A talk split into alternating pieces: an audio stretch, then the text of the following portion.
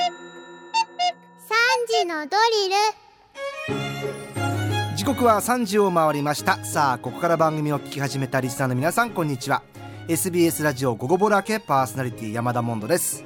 さてここからは深く知るともっと面白い静岡トピックスを紐解いていく勉強のお時間3時のドリルのコーナーです。毎日午後3時に一緒に学んでいきましょう。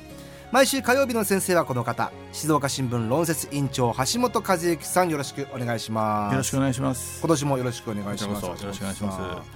今日橋本さんあのメッセージテーマが、はい、あの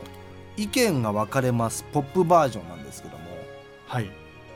さすがにちょっと橋本さんの専門の政治経済で意見が分かれます言われてもちょっと我々あれなんでポップな感じで。すっごい身近なところで、えー、あのお汁粉食べるじゃないですか、はい、お餅余ったりして、ええ、あのつぶつぶあった方がいいかどうかっていう。橋本さんどっちなんですか？僕はもう小倉のつぶつぶあった方がいいやっぱつぶつぶ派ですよね、えー、同じ家族であの、ええ、腰の方がいい人がいるんでちょっと大変なんです。それは橋本さんを合わせる方？譲る方、まあ、うんまあお互いですね。こう絶対お父さんはちゃんとつぶつぶで出てくるでしょ。そんなことないですけど。あいいですね。それぐらいポップなやつ、ね、ありがとうございます、はい、さあえー、話題はポップじゃないかもしれませんね、えー、今日橋本さんと一緒に取り上げます。今日の静岡トピックスこちらです。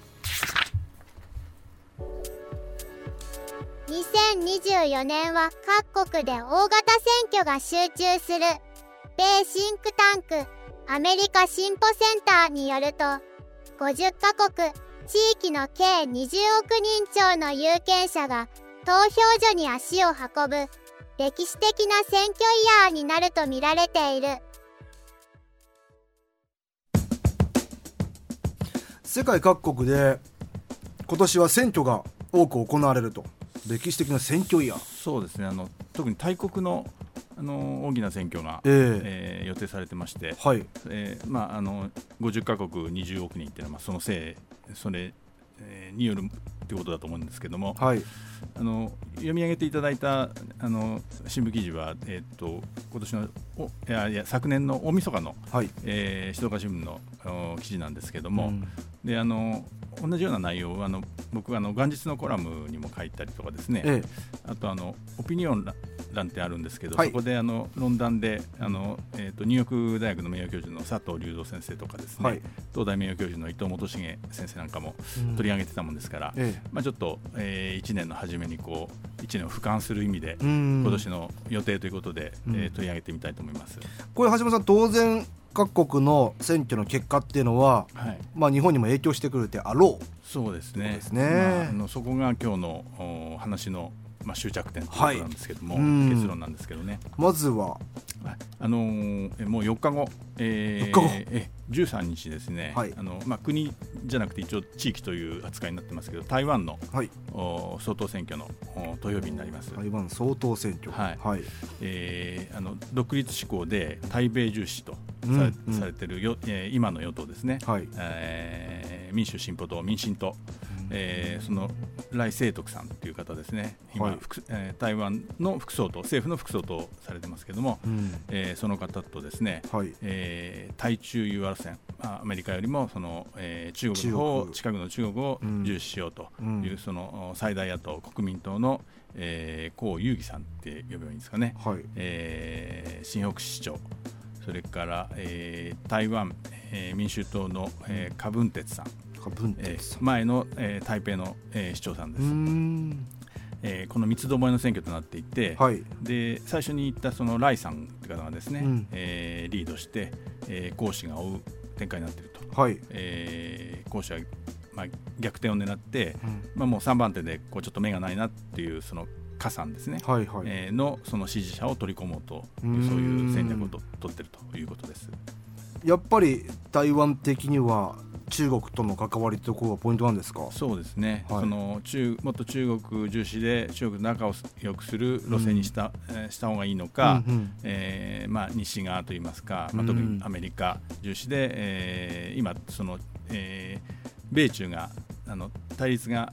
深刻化してるじゃないですか、はい、だからそういう状況の中で、えー、中国よりもあの米国とやってた方があのいいでしょっていうその路線の、はい、選択ということになるこれだからこのどっちか選ばれるかで大きく国の価値が変わりますねそうですね。なんであのまあそのあたりはやっぱりえー、中特に中国はあの、はい、その関心持っててですね。まあ、ちょっとその要するに自分たちに友好的なあの国民と野党の方が、ええ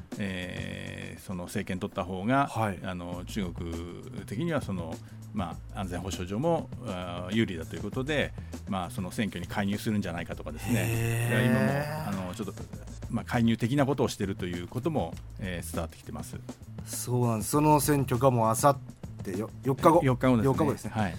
迫ってると、はい、まず台湾から始まるわけですね、はい、そして、えー、そしてですね今、えー、ウクライナ侵攻で、えー、うん、まあ、大変なことになってます。ロシアの大統領選挙、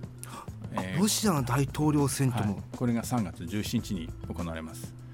まあ、今のプーチン大統領、ね、プーチン大統領。あの1回首相に変わってるもんですから通算でってことになりますけど、えー、5期目。5期ですからね。5期、えーあのえーと、昨年12月に出馬表明していて、うん、えー、もう再選が、まあ、確実だろうと言われてます。再選確実ですか、はいこれ対抗馬って出てきてるんですか？あの対抗馬出るあの出るかもしれない。強い対あの割とその野党系のですね、えー、あのウクライナ侵攻にも反対している候補者が、えー、出るかもしれないという状況なんですけどもあそこままずその選挙がちゃんと公正に行われているかということもあるじゃないですか。であともう一つは、まあ、あのやっぱり国内でだあのとてもその情報統制してますんで、ん。あのプーチンさんの支持ってやっぱり批判はあってもやっぱり今高いまだ高いんですよね。だからそういうことで、まあ、もう信任投票になるだろうという見方が強いということですね。うん。これが3月、はい、ですね。はい、そして、ええ、でまあ、最大の2024年最大の選挙、えー、注目されるのは、えー、11月5日の、えー、アメリカの大統領選挙。11月5日のアメリカ大統領選挙。はい、はい。えっと、今のところ現職のバイデンさんとですね、うん、から、まあ、返り咲きを狙うトランプさんの再対決。前回と同じ顔ぶれですね。これが大きいというふうに言われてます、はい、橋本さんこれトランプさん返り咲きってことはあり得るんですか、まああのー、まだちょっと先が長いのででいろんなその不確定要素があるんではっきり言えないですけどその可能性もあると。ある今の世論調査では去年の10月ぐらいからは、えー、バイデンさんよりもトランプさんの方が高いそうです。そうなんですか、えー、あの拮抗してたけど、えーまあ、トランプさんがそのバイデンさん抜いたような形になっているということですね。これまたトランプさん 返り咲きになったら、そうですね。あのあの辞めた時のことを考えると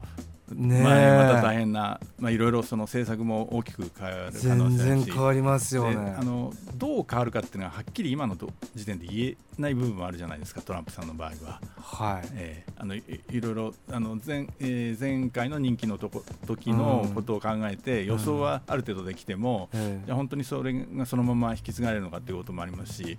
まあ、あの関係の良かった安倍さんももういなくなっちゃってますんでそのそ、ね、えー、ちょっとこう手綱を取る人も、えー、限定されるというようなことだじゃないかと思うんでそれこそロシア、ウクライナとのことも。もうすごく影響あると思います。あのウクライナ支援には否定的だと言われてますんであのトランプさんの場合なのでもしトランプさんになればあのウクライナの支援打ち切ると。でアメリカに今最大の支援してますんでそれがなくなるとウクライナは相当あのロシアとのえー、戦いで不利になるということになっていくんだと思います、えー、アメリカ大統領選挙は11月と。そうですね、はい、他にもあるんですか？はい、あのこの他にもですね、あの事故ものすごく多いですけど、インドネシアの大統領選とかですね、からあこれ2月です、はい、あと4月から5月の間に、えー、インドの総選挙などがなども予定されていると、うん、えー、あとあのその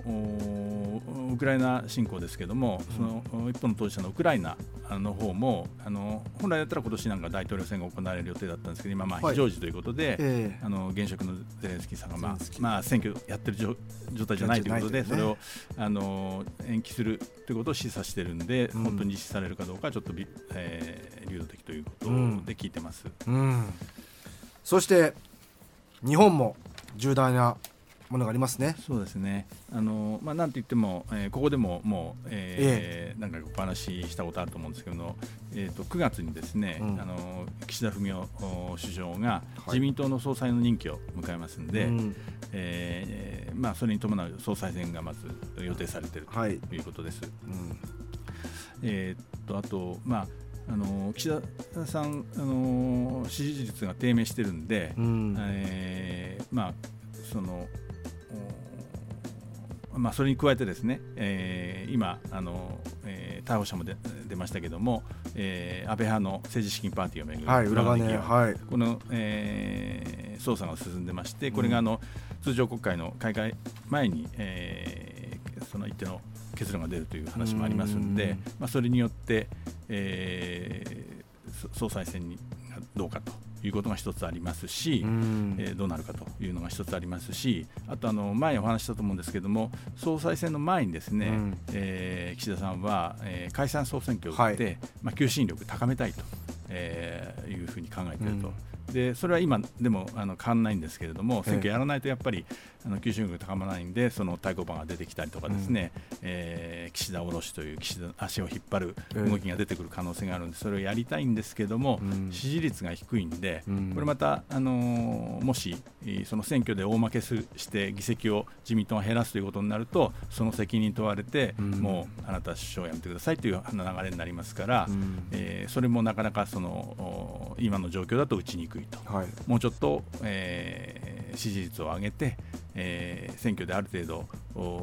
まあ、勝て勝てないまでも大負けしないよねっていう現状維持から若干減らすぐらいで、えー、議席をとあのを取れるよねっていう状況にして、えー、選挙をやりたいと思ってると思うんですけれども、うん、そのそれがなかなかちょっと今のところ、えー、支持率下がりすぎちゃって見えてこない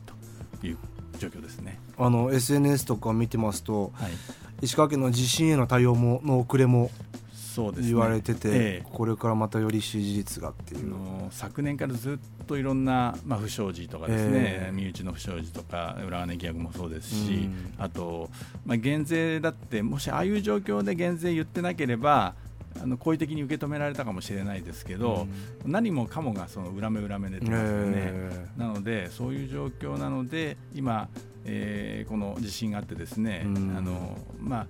通常だったらもうちょっとあの優しく見てもらえる可能性もあったかもしれないですけどもやっぱり対応遅いよねと。そう。あの支援の手が届いてないよねというところにやっぱりあの強く批判をされて注目されちゃうわけですよね。そうですね。えー、まあそれが日本でも、えー、総裁選があるとい。うことですね、はい、静岡県は選挙はどうですか？えあのそれはですね静岡県内は、えーと、来年はまあ選挙の裏年みたいな感じになりまして、はい、あの大きな県選挙は比較的少ないと、まあ、地方選挙でいうと御前崎とかですね、はい、えー、伊豆など7つの市町長選ですね。市長選町長選、はい。はいうん、えー、それから、えー、御殿場前崎伊豆の三市議選、うん、えー、が、えー、予定されてます、うんうんうん、少ない方なわけですね。そうですね。あの、えー、っと昨年、えー、県議選とかあの、はい、政令市長選が、行われ統一地方選で行われましたし、うん、えー、あと知事選がですね来年の25年になりますので県知事選は来年。そうです。25年。ちょうどその間ということになりますただあのこれも今申し上げました解散総選挙があるかないかで県内もあのもしあればですね、えー、県内でも選挙行われますんで、ん。えー、まあ、あの選挙ムードがぐっと高まるということになると思います。なるほど、はい。